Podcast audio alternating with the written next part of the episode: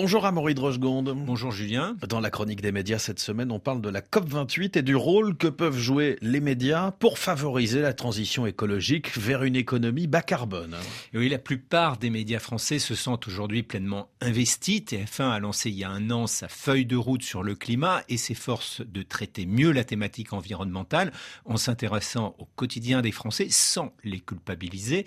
Ce sont près de 1000 sujets par an dans ces journaux télévisés, soit une hausse annuelle de 37%. C'est désormais une chaîne digitale dédiée, Notre Planète, ou encore des reportages immersifs en réalité augmentée pour imaginer à quoi ressemblera la France en 2030. De son côté, France Télévisions a élargi depuis mars son bulletin météo, qui devient chaque jour un véritable journal du climat. France 24 comme RFI ont chacune des émissions environnementales avec élémentaire et C'est pas du vent.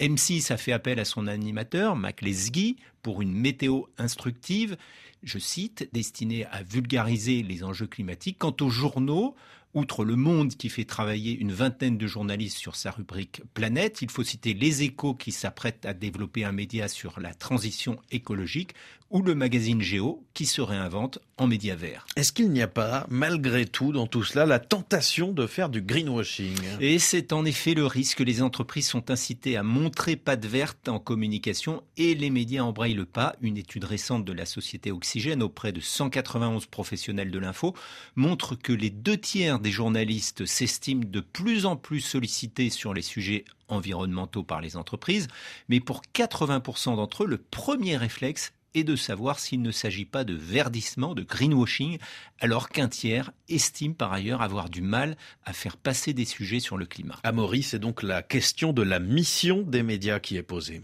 Oui, notre étude AD montre qu'en 10 ans, on est passé de 22 000 contenus par mois sur les enjeux climatiques à 150 000, soit 7 fois plus. C'est donc très bien, sauf que ce sont les canicules, les tempêtes, les sécheresses ou les incendies qui sont traités, donc des épisodes météo extrêmes, et non les actions pour limiter le dérèglement climatique et l'impact des activités humaines. De plus en plus, des voix se font entendre pour lier cette question à la justice sociale sur le modèle du pollueur-payeur. De même qu'il a été décidé à la COP une compensation financière en faveur des pays pauvres les plus vulnérables au réchauffement, on peut imaginer une contribution en fonction de son bilan carbone, mais ça, c'est déjà pour les médias une question beaucoup plus politique. La chronique des médias. Maurice Rochegonde, merci beaucoup.